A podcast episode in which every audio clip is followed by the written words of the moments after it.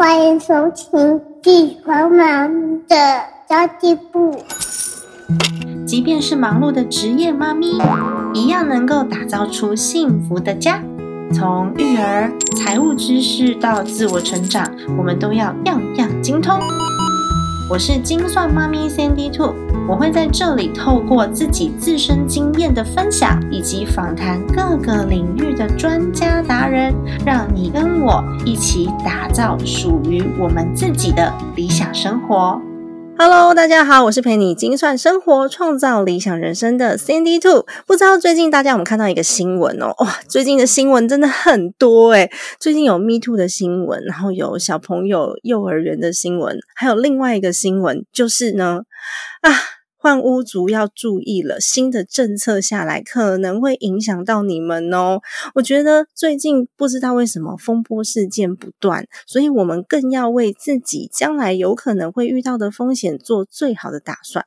那么今天这集节目呢，想要针对换屋的族群来做一个专业的分享。今天请到这个来宾是我一位好朋友，最近出书了。零基础也 OK，无壳瓜牛购物必备的全书。他从事了十多年的讲师工作，目前也是自助购物的讲师，也在好学校以及各大平台都有课程的露出，以及线上课程的内容都可以给大家做参考。那同时呢，有经营了一个非常棒的社团，叫做“学校学不到的事”。所以，如果大家有这样子需求的话，也可以上网去搜寻到他哦。就是我今天的这位好朋友零点三八。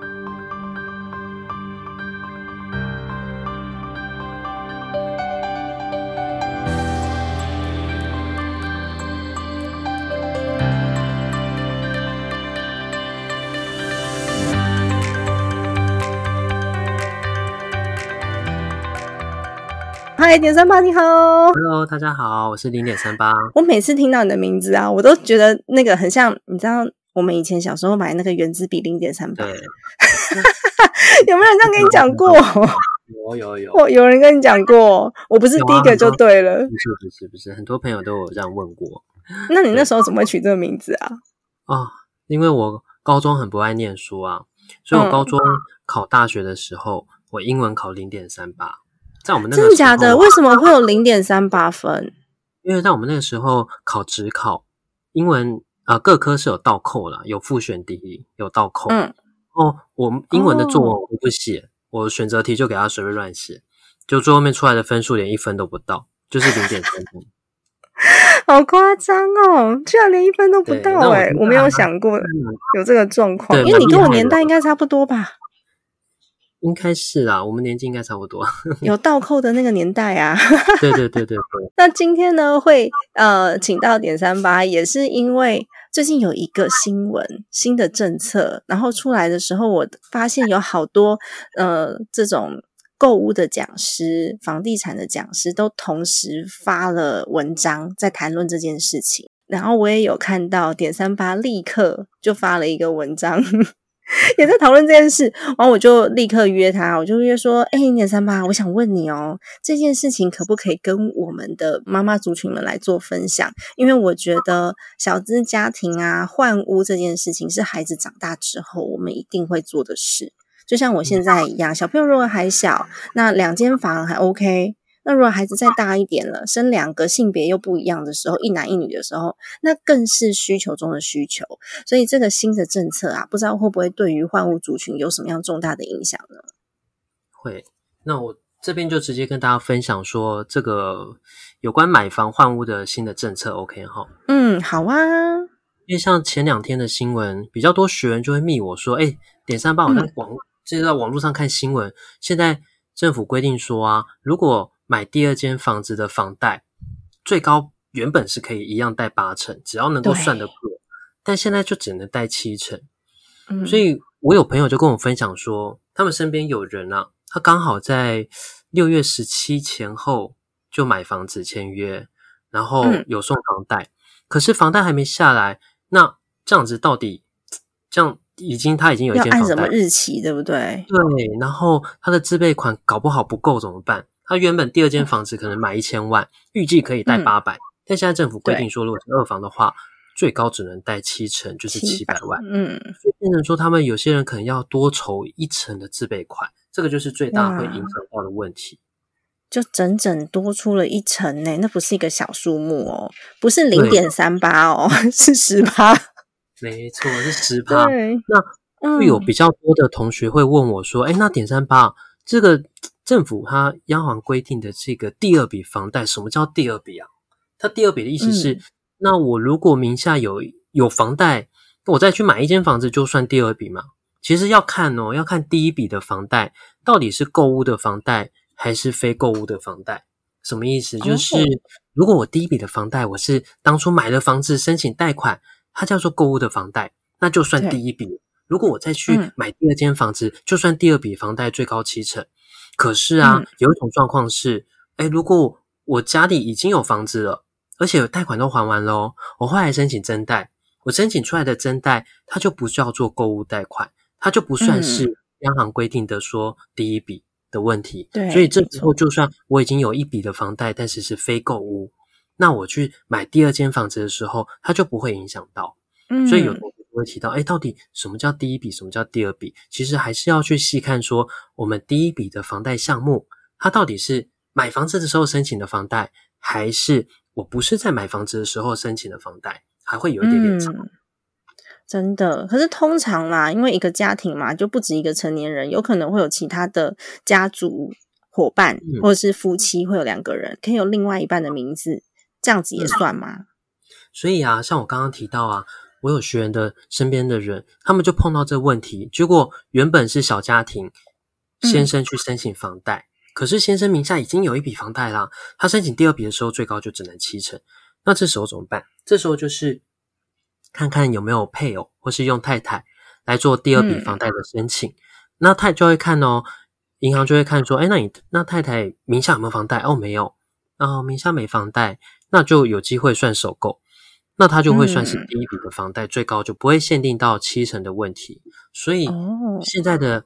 换屋族群呢，有可能在买屋之前就要去思考一件事：到底夫妻目前房子是登记在谁的名下，然后房贷是在谁的名下？那如果另外一个就是配偶，呃，比如说我自己有房贷，或者我自己有房子已经有房贷了，那我可能就会建议配偶当做下一间房子的持分人，然后同时申请房贷的时候是配偶去申请。嗯，下一间房子的持分人。就是下一买下一间的房子，假设第一间登记名义人登记是登记在我的名下，然后房贷是我自己的个人去申请。那第二间就是配偶就就是可能是一半啊，配偶就是下一间房子啊，下一间房子的时候啊，由配偶单独持分，然后也是由配偶来去做申请房贷。就是两间房子，如果可以的话，我都会建议学员可以的话，尽量不用夫妻共同持分。嗯，嗯，了解。因为你刚刚讲到“持分”两个字，所以我很很就是比较敏感的，就是想到说，哎，是不是你想要你你讲的是一人一半，所以才所以才是使用了“持分”这个字？但其实不是，就是登记在另外一半的名下的意思。对，其实“持分”这个名词比较常会碰到在不动产啊，就是哎，我可能持分一半，或是你持分一半。对，那通常讲到持分，就是呃夫妻共一半，也可以叫做持分一半这样子。对对对，所以我刚刚在刚刚你用到这个词的时候，我立刻就想说哈，所以是要跟太太共同持分的意思嘛？所以其实我厘清一下点三八的意思，不是跟太太共同持分，是太太本人他去拥有这个房产，就登记在他本人名下。对，如果可以个别，就是先生一间，太太一间，那是最好。但是当然，家庭的状况不一样，这个我只能额外给方向跟建议，是用在未来在资产配置的时候。一个家庭在资产配置的时候会比较好去配置，才比较不会负债或在一起，会比较难配置到第第二间、第三间或第四间。嗯，的确是，而且有的时候是太太收入比较高，还是先生收入比较高？那你如果站在税务的角度的话，我应该怎么样去分配像这样子的资产？那如果太太她完全没有收入，她是一个家庭主妇的话，我们可能策略就可能要改变，或者是有没有呃其他的方式可以去让这个贷款，比如说我来做保人，没错，做保人这样子。对，那这个就会算是用个案来去做评估。所以大方向，如果假设夫妻都是。有合理的职业啊，收入啊，那可以个别做，当然是会比较第一时间会比较建议个别去做。那如果哎真的不行，可能太太要顾孩子啊，或是先生要顾孩子，太太收入比较高，那没有办法，可能就只能由太太做借款人，或是由太太做保人。这个就是在个案中做处理。对，通常是通常是做保人的方式啦。然后，嗯，我们每个家庭要配置的房地产，有的时候是会建议你薪水比较高的那个人先贷，或者是薪水比较低的那个人先贷，策略上是不一样的哦。像我以前有做过房仲，那我也在银行做过房贷业务，所以有很多的客户也会在买房子之前就会跟我提问说：“哎，点三八。”我的家里面的财力是这样状况，那我之后我想要买，其实要买两到三间，这是我的第一间，那我该怎么去配置？到底十分人就是房子所有权人到底要写谁？然后借款要写谁？这些其实是在买房之前，小家庭夫妻两个人或是家庭就要一起去做讨论，甚至跟爸妈要去做好讨论。嗯，没错，所以配置也是一门艺术，就是我们将来有可能会买到几间房，所以不是每一个人、每一个家庭使用的策略是一样的。嗯嗯嗯，没错。对啊，那刚刚我们一直都在讲说，哎，那是已经有房子的小家庭了。那假设我都还没有房屋呢，我要帮我自己准备，那我要该怎么准备啊？通常哈，我自己的学员，像我这样教课这几年下来，大部分都是首购族居多。说，甚至他可能先上课、先学习，三五年后才要买房子的学员，这类型学员很多。所以，其实大部分听众有可能也是准备要首购，但是准备要首购的听众跟同学啊，第一个最重要碰到问题，不外乎就是自备款。因为在台湾买房子，不管是台北或是南部，有可能平均也要一千万上下，所以光是一间一千万的房子，自备款至少也要抓两到三成。所以最主要的问题就是会是在我这两三百万，我到底要怎么存出来？嗯，的确是因为一千万啦。说实在的，现在全台 买房子差不多都要这个价钱了。只是在南部稍可以三房两厅啦，在台北的话，可能一千万就买一个小的 studio 这样子而已，都还是要像这样子的金额。最多人问的就是自备款了。那自备款，钱三妈会建议怎么样去准备？其实，因为每个家庭的收入跟职业状况不太一定，对。那我通常会比较往大方向，就是我不太建议我的学员或是朋友为了买一间房子，把所有的呃身家都进去。对，比如说他他的存款里面 all in 就是两百万，他就拿两百去买房，这样子风险真的其实还蛮高的。我还是会建议说，要好好去计算，在买房之后，我到底还有没有。三到六个月以上的生活备用金等等，这些都一定是要在买房之前要先细算清楚的。所以，自备款到底要怎么去做配置？其实就是我们要扣掉三到五年以内，呃，短期可能会碰到的一些资金用资金用途，并且还要额外留三到六个月以上的生活备用金。而且买房子啊，还可能会呃中介费啊、代书费啊，还有装潢的一些费用等等，千万不要抓得太紧。真的不预期的费用哦，像是有一些不预期的费用，我们是真的没有办法预估到。就像这几年呐，预售屋交屋的也都在哀哀叫，然后装潢的费用整整也是多出了一两成，超可怕。对我这几年买预售屋要交屋的人，交屋的朋友，他们都遇到像这样的状况，硬生生要多出一百万来，那要怎么办？对，嗯，而且预售屋他们是在交屋之前两三个月才申请房贷。虽然预售屋也有它的优点哦，但是相对的，它会碰到的问题就是，哎，我虽然我的自备款可能可以分个一两年慢慢缴，但是房贷会是在两三年后我才能够申请，那会有什么问题？那就必须要去留意，说我这个工作啊，我两三年后我不能变动，要不然我到时还下不来，就会风险比较高。嗯。没错，一般都是会呃比较着重现金流的部分。其实我今天早上啊，我在理财入门课的时候，我也有做了一个学员 Q&A。你知道我们的课程服务真的是服务到家，就是 线上课还会加无限多次的课程 Q&A。就其实就有学员问到现金流量表跟资产负债表到底哪一张重要？对，那我当时的回答是绝对绝对是现金流量表比较重要。尤其是有买不动产的各位朋友们，没错，对，没错。因为买了不动产以后，我们的房贷是每个月都要缴，我们的自己的现金流量表如果是没有办法转正，那就会变成嗯慢慢吃掉我们的资产，这个是就不太不太安全。它就会影响到你那张资产负债表了。但如果你的现金流量是非常健康的，你的资产负债里面是有负债的，那是没有问题的哦。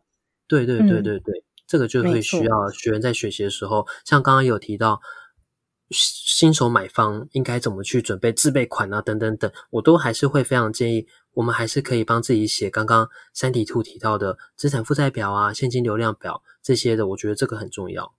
嗯，超级重要。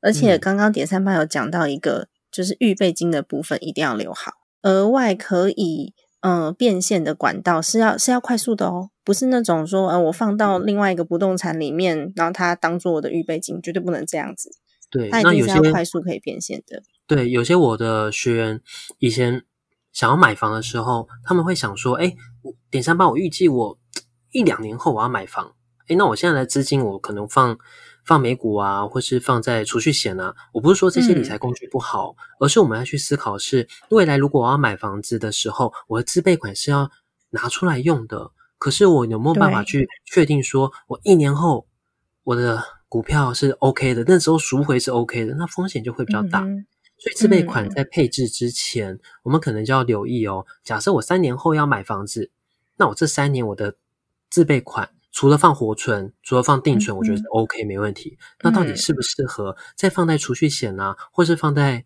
美股，或是放在台股或 ETF 这些的，可能就要好好去思考一下。没错，就有可能你需要用到钱的当下，结果它的资产不是增值的，反而是嗯贬值的，那你觉得特别的麻烦，而且心情会很不好。会想说，哎，我当初干脆放活存就好，我要放股票。对呀、为什么放股票，对不对？但其实不是不好，只是因为我们要使用的这个当下刚刚好，它有可能不一定是正数。所以我们呃要短期使用的这些现金啊，最好嗯呢、还是放在可以快速变现的地方，波动比较小的投资工具是可以使用的。对对那么对点三八，我也想问一下，因为还没有购物过的购物族啊，通常我们嗯在计算房贷的时候，都会用呃自备款两成来计算，非常理想化的觉得自己一定可以贷到八成，嗯嗯哇嗯，这个很危险呢、因为其实有一些的呃，可能屋况或者是位置、地点，甚至银行估价都估不到八成，但是你就觉得很快乐，一定可以估到八成，所以呢，我自备款就真的只存了两成，对。哇，那好危像险哦。我这边举两个面向跟大家做分享啊，因为像市面上一定也会有一些学员或是听众有听过说，哎，房贷好像可以八加零点五，或是嗯七加二、也就是可能八五嗯成或九成，有些确实有机会。装潢贷什么的嘛，对不对？对，或是他可能是嗯八成的房贷加零点五成信贷，或者七成房贷加两嗯成信贷等等等。其实嗯还是有些银行是可以有这些的合法合理的配套方式，但是不一定说每个物件都可以。这是第一件事情，我们要先知嗯道。那第二件事情就是，尽管有这些方案，但不代表说一定都可以申请得过。因为啊，嗯房贷它要申请的时候，它不是只看房子哦，银行要看三个面向、六个关卡。所谓三面向六关卡，就是它要先看物况，这间房子估价 O 不 OK，、嗯有没有市值，而且它是不是标准品，它能不能嗯是市场上喜欢的。然后第二个面向是人况，哎，房子 OK 了，那就像接下来就要看人啊，就是我们的职业跟收入到底银行能不能接受。那第三个最后就是看我们会不会还款。尽管我们有能力，职业收入是 OK 的，可是银行要怎么判断我们会不会还款？那就要从我们的负债和信用来去做评估。所以有些嗯学员，就是有些买房一开始买房子会以为说，嗯，好像很多人都分享八成没问题啊，但是不代表我们八成没问题。嗯，所以我因为物件跟人的状况都不太一样。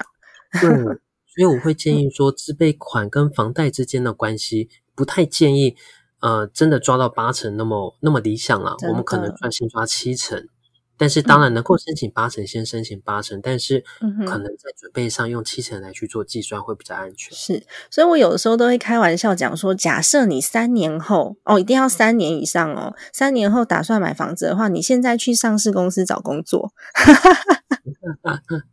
真的，到时候三师嘛，什么会计师啊、医师啊，然后还有在上市贵公司的这些什么工程师啊，他们的贷款的这些额度跟条件都会非常非常的好。我曾经呢，还有我身边的亲戚，他是呃上市贵公司的高级工程师，他连信贷都可以两趴，连信贷哦都两趴哦。我有朋友也是啊，我有学员他是医生，然后对。他两两年前就有跟我分享，哎，就有银行的呃信贷的业务有跟他们推荐说，啊，你们有医师的方案我可以帮你们申请。对，后来好像是一点七还是一点八吧？对，就差不多，就是没有没有破二。我那时候我那时候看到哇，信贷条件居然是这样子，真的是 amazing。因为一般的人信贷在呃四趴以下就已经算是很不错的条件了。所以其实如果你真的想要买房的话呢，赶快。上市贵公司找一下工作，那记得这个工作年资要差不多三年左右，不能说我现在立刻换工作，那个条件是没办法，就是纳入纳入计算的。所以买房之前一定要去评估一下自己的贷款的额度。那假设没有办法那么理想的话，我应该怎么办？所以就回到我们刚刚讲到，现金要准备的比较充足，预备金的部分要有那个阿 s o b 的部分，要留一些 buffer 哦。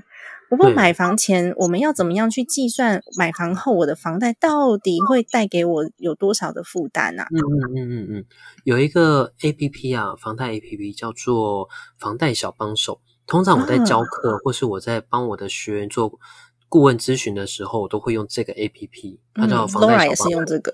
哦，对对，它超好用，它要算信贷、算房贷、算二十年、三十年，或者算信贷七年都可以。对，所以未来各位在买房之前，或是你们有空的时候，可以下载这个 A P P。我们可以思考，假设我是用买房子，我想要申请买一间一千万的房子，申请八成就是八百万，我就输入八百万二十年，然后利率，像地板利率我记得是二点零六嘛，那你要输入二点零六或是两帕，我觉得都没关系，因为差一点点，那出来大概就是每个月的月付金是四万块。那我们就可以知道说，哎，那我买一间一千万的房子，申请八百万的房贷，二十年计算下来，每个月要还四万，哇，那我的这个四万到底占我个人的收入多少，或是占我家庭收入多少？这个就要就可以先提前去计算，因为有一些有一些状况会是，哎，我买房之前没有好好去计算，我想说银行都可以贷给我啊，应该就算银行贷给我，应该都 OK 嘛。尽管银行真的可以贷给我们，可是不代表说我们住进去以后是可以负担的，所以这是不一样的。而且有一些是呃，用长辈的房子先去先去做贷款，然后先贷了一笔头期款出来，再买第二间的。那其实你第一间房子你也要还哦，嗯嗯，第一间房子不是不用还的，所以你两边的房贷要加起来，那才是你每个月的居住成本。对对，那另外这边也额外跟各位提醒，因为刚好。有学员也会问我说：“哎，点三八，我可不可以拿家人的房子增贷出来，或者我自己的房子增贷出来做自备款使用？”其实老实说是不太行啊。那这个不太行的原因，就像我刚刚一开始有提到，增贷它叫做非购物，央行它就有规定说，增贷出来的钱，它规定我们说不能拿去买房哦。所以这个额外听众或是学员稍微留意一下。同时，也是怕房地产呃价格会越来越高了，所以他们就规定真贷是属于非购物，不能拿去买房子。不过，就是实际操作面上面还是蛮多人这么做的，所以可以跟大家提醒一下。所以为什么会有这样子的一个论述，就是因为。嗯，这个方式是的确有人在使用。不过刚刚点三八提醒的也很好哦，就是我们在实际操作的时候要必须要留意的部分。对对，要好好去规划好。那我如果说真的要买房的话，像我们刚刚有讲到，我要登记在谁的名字比较有利呢？如果说是先生薪水比较高，太太是家庭主妇的话，我们这样子会怎么样去做考量？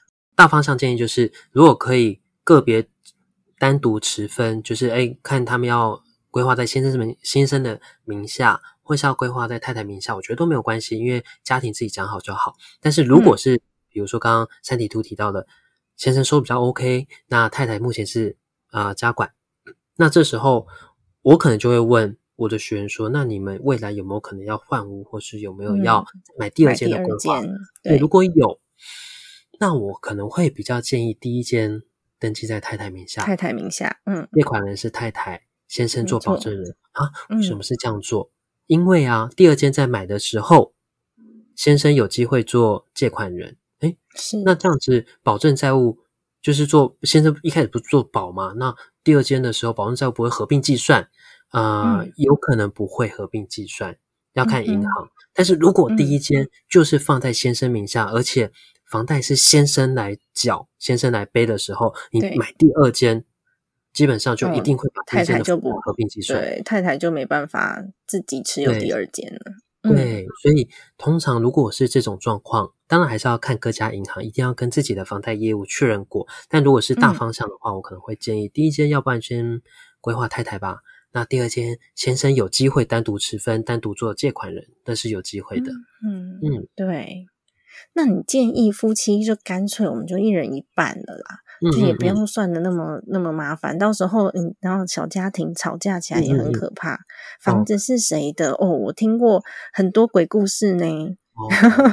尤其是有一些房子登记在那个太太名下，然后呢又跟长辈同住的，哦，那长辈很凶哎。对啦，房子是你的啦，啊，我住你家 啦。就有这样的状况，那我们就干脆一人一半啦。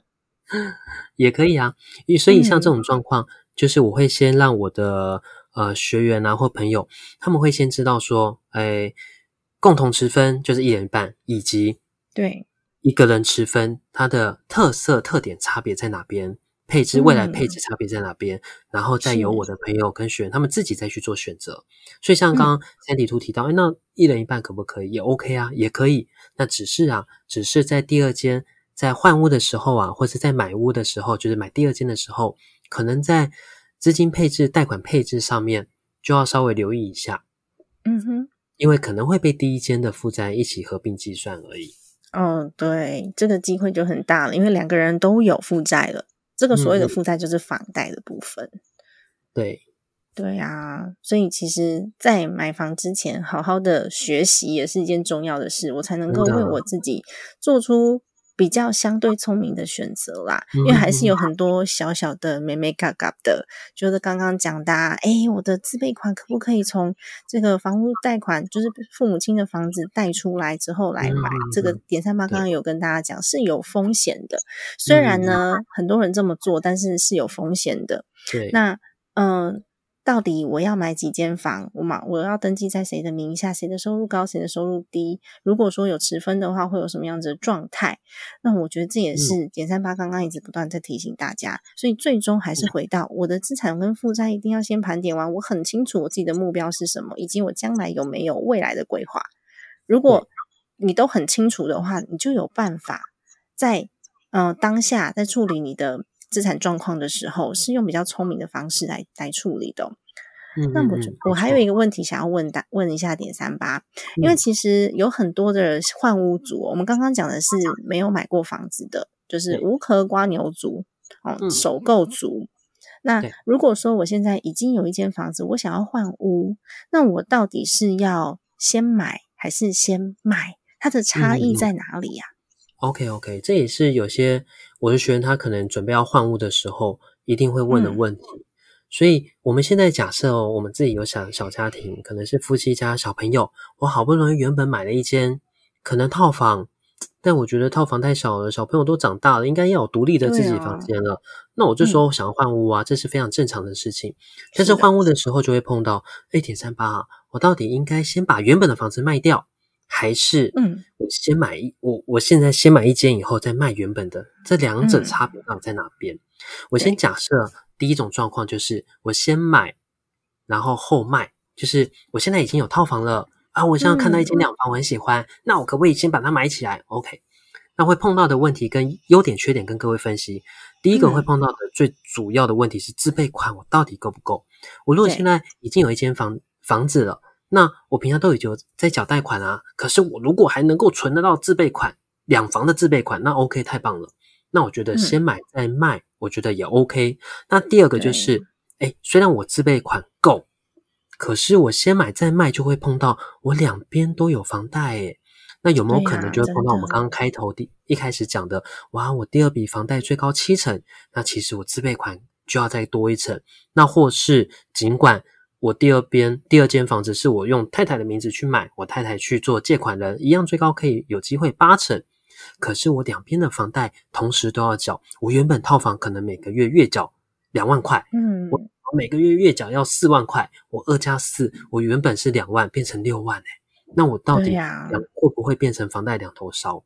而且到时候变得很急着卖房子，那反而价格有可能就谈的不好了。没错，所以第三个问题就会是房贷的条件有可能也会比较差，这刚刚有提过嘛？那第四个就是刚刚三 D 图提到的啊，因为我现在房贷两头烧啊，我觉得有点紧。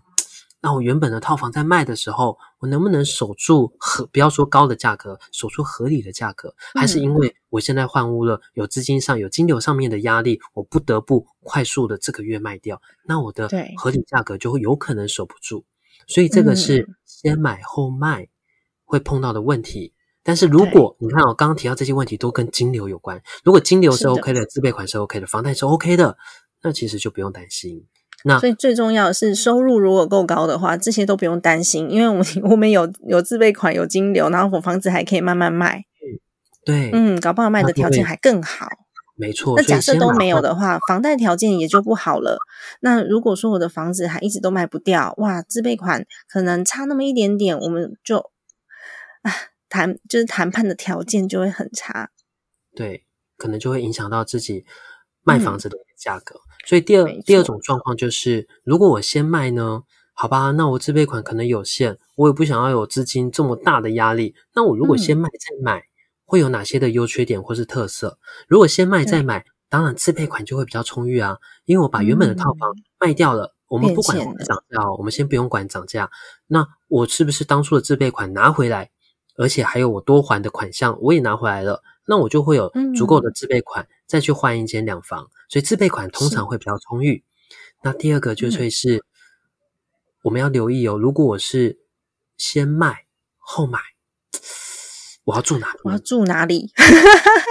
对啊，我们现在搞不好是自住啊。那如果我先卖了，哎，点三八，我这样子就要再多搬一次家，有可能。对，所以先卖后买。如果我是一个人住，OK 啊，反正我才一个人住。但是当我有另外一半，我有小孩，甚至我爸妈一起住的时候，要再多搬一次家，租房子还好，但是多搬一次家啊，这个时间上有一点麻烦，对不对？会比较麻烦。嗯，像我妹妹他们就是先住朋友家，因为我妹妹她是买在英国嘛，所以她那时候就是房子还没交屋的时候，她就先举家都住在朋友家，一家四口住朋友家。哎，可以可以，我觉得这也是一个其他方式。但我觉得就是。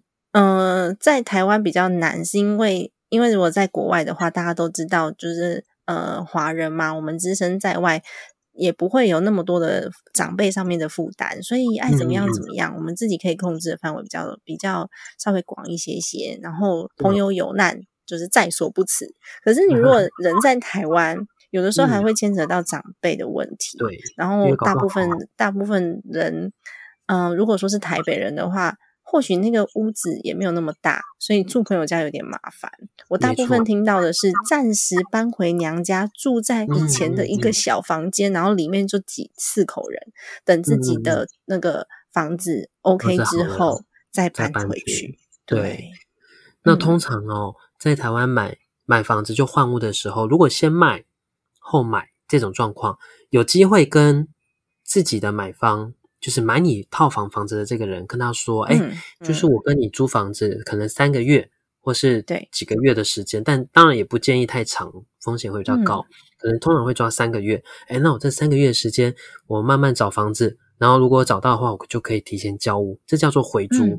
那第二种状况就是，哎，搞不好我虽然现在是先卖后买，但是搞不好我也早就在看房子啦，有可能也差不多，我新买的房准备快买到了。”那我就是把现在的套房卖掉，我延后交屋，通常交屋时间可能是一到一个半月，那我看看可不可以变成两三个月左右，就不一定要到回租，也是另外一种方式。哦，哎，这也是一个聪明的方式，可是它衔接的超好的，完美。对，这个嗯，这个风险也会比较有一点点的，所以如果衔接的很好，那就延后交屋；衔接的要再长一点，那就回租啊。那再长再长的，那没办法，那就只好再多搬一次家。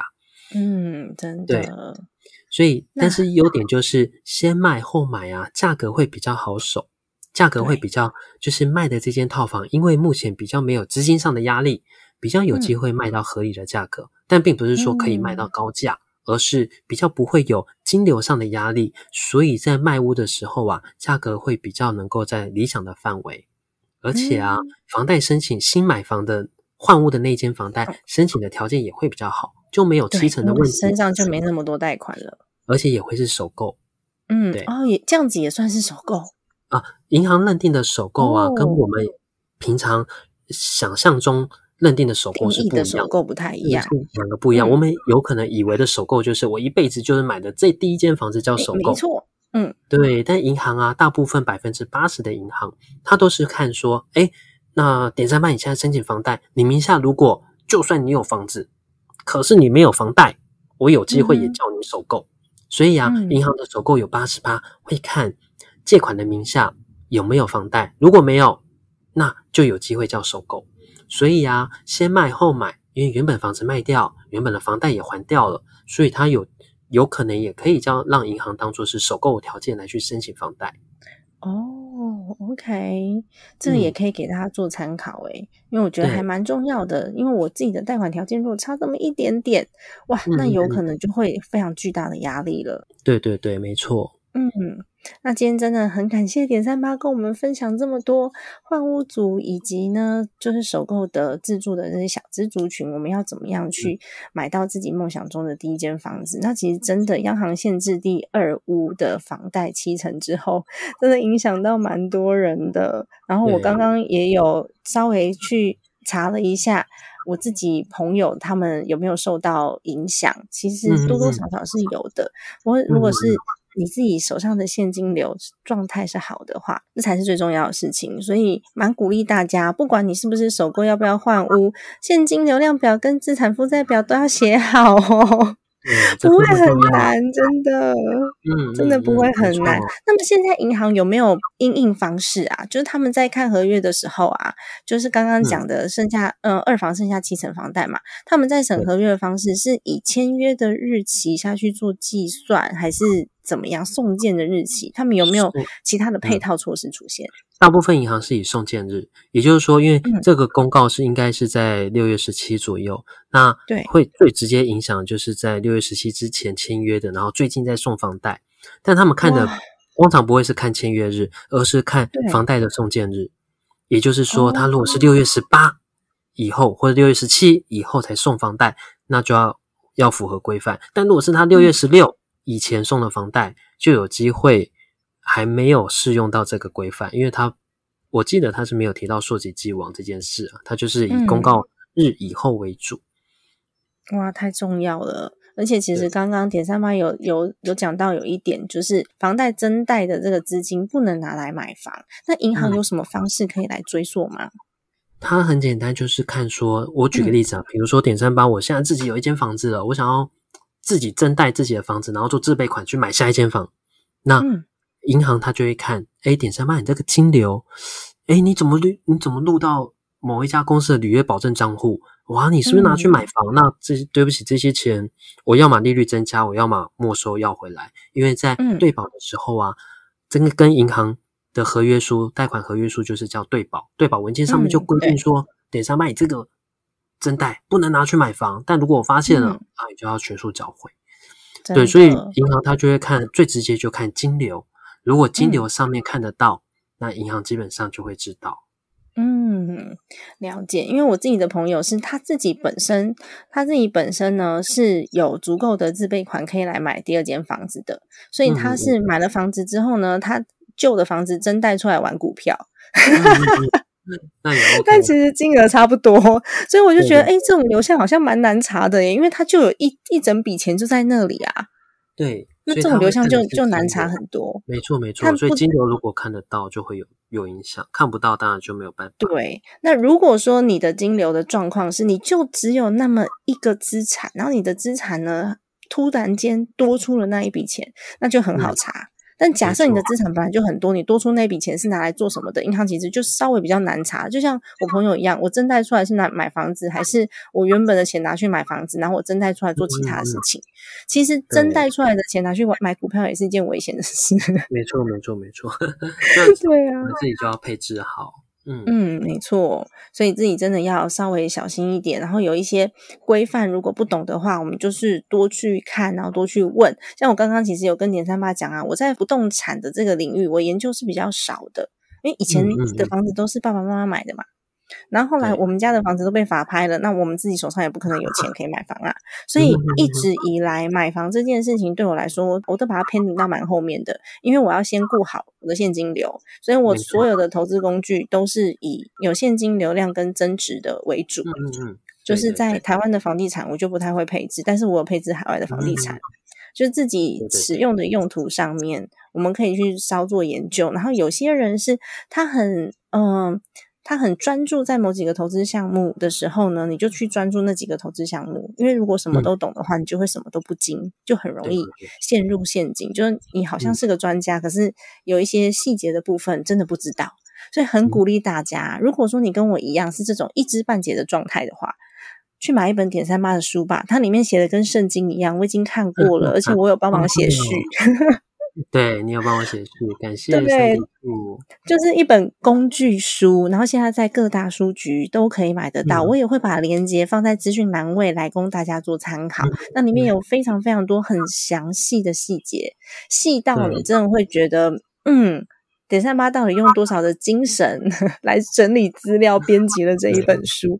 可以跟我们介绍一下你的新书吗？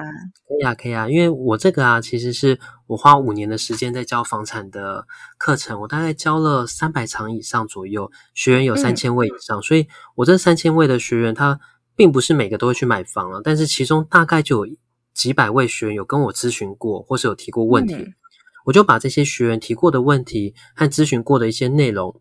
我把它这些收集起来，然后放在我的书里面，就是让我的书可以由完全的小白在买房之前，第一个有六个主轴，在买房之前，他一定要帮自己去计算好资金配置、自备款，因为这样子未来才不会有资金排挤的问题。那第二个就是，好吧，那我自备款 OK 了，那房贷我可不可以帮我自己算啊？在看房之前，其实就可以用三面向六关卡帮自己算好房贷，这个我也有写在书里面。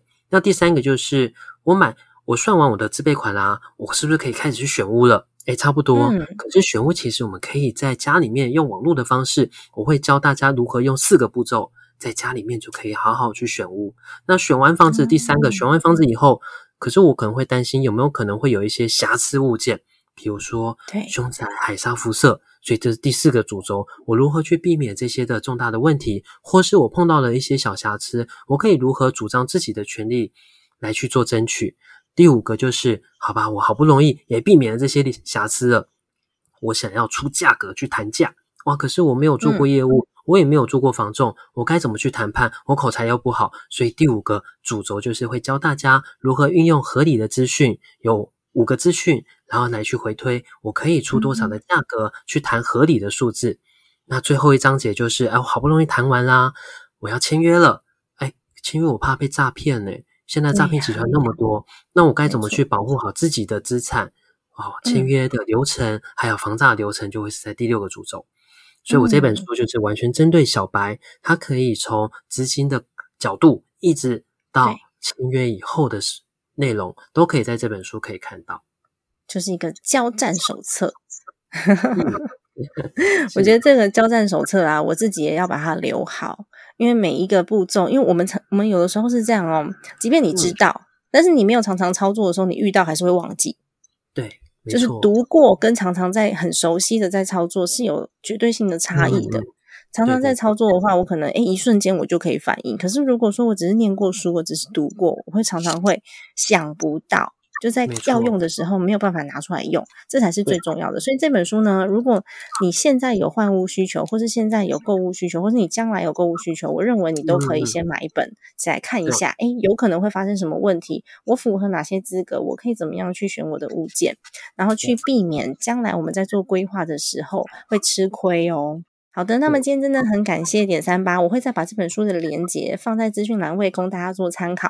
那谢谢点三八来参与这一次金寿密的家计部我们的小资购物这个议题的讨论，然后这些换屋必备的知识，请大家真的要用心的去留意。那么今天呢，很谢谢你的参与喽。好，谢谢三体兔，谢谢大家。好的，家庭理财就是为了让生活无虞，分享这期节目，让更多的朋友透过空中打造属于自己幸福的家。我们下一期再见，拜拜。